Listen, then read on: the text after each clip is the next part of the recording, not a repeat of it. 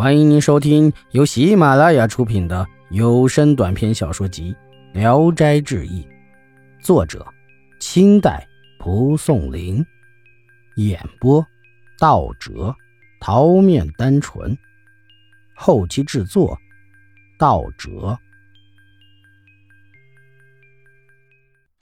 这天，柴廷斌有事不在家，少女穿了朴素的衣服。吩咐一名老男仆牵了匹老马，命一个老女仆带上个包袱，果断地来到了金氏的住所，跪着把自己怎么到金家、怎么住在别院等原委如实说了。金氏这才知道还有这等事儿，而且发展到了这等程度了，自己还蒙在鼓里，立时气了个半死。待要朝少女发作吧，一想人家主动来向我坦白，是可以原谅的。又见他穿戴朴素，态度谦卑，气就消了些。于是吩咐丫头把好衣服拿来给他换了，悻悻地说：“姓柴的这个没良心的，对外人说我多么凶，我平白无故的被人家嚼舌头，其实全怪他，怪那个贱女人气的我。你想想，背着老婆另找女人，这还算个人吗？”少女说：“我仔细观察他，好像有点后悔。”不过放不下大男人架子，不肯在你面前认错罢了。俗话说，大的不向小的低头。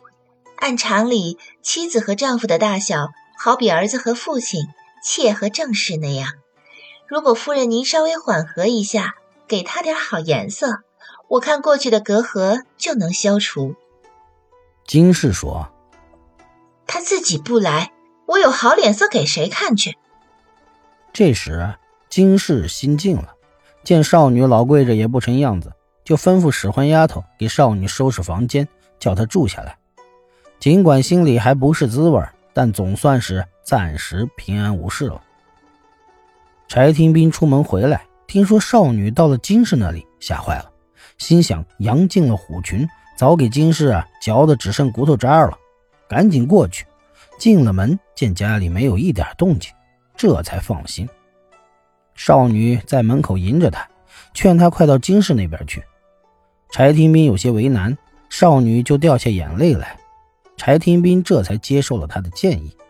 少女又到金氏面前说：“柴郎回来了，觉得没脸见你，我求你去给他个笑脸，好言好语说说话吧。”金氏听说柴廷斌回来了，心中就来气，不肯过去。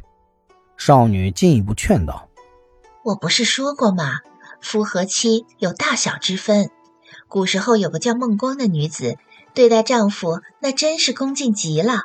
每逢吃饭，把饭端到额头高送到丈夫面前。别人知道了，不认为这是丢面子。为什么呢？因为啊，她做的符合自己的妻子身份，符合大礼。夫人，您主动去见豺狼，不失身份的呀。金氏这才听从了他。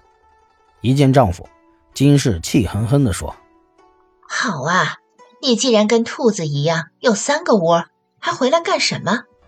翟廷斌低头不语，少女赶紧用胳膊肘碰碰他，他才无可奈何地笑了笑。妻子见他有了笑容，态度也就和缓下来，要转身回屋，少女又推着柴廷斌快跟进去，一面又吩咐厨子准备酒菜，叫他们对饮了几杯。从此，夫妻和好如初。少女每日早早起来过去向金氏问安，伺候洗脸，洗了脸又递手巾，像婢女那样恭敬金氏。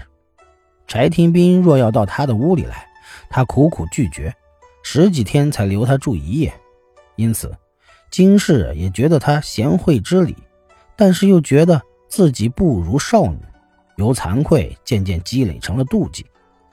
然而少女处处谨慎，又找不出他的毛病，偶尔斥责他几句，他也俯首帖耳的听着。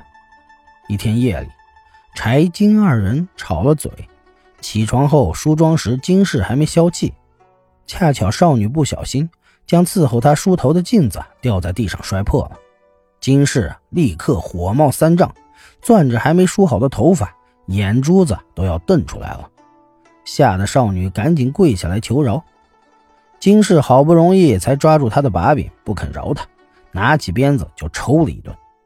柴廷斌实在看不下去了，咚咚咚的跑过来，拉起少女出了屋。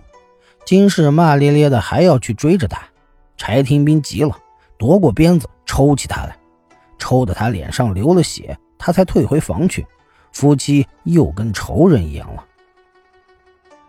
本集演播到此结束，谢谢大家的收听，喜欢请点赞、评论、订阅一下。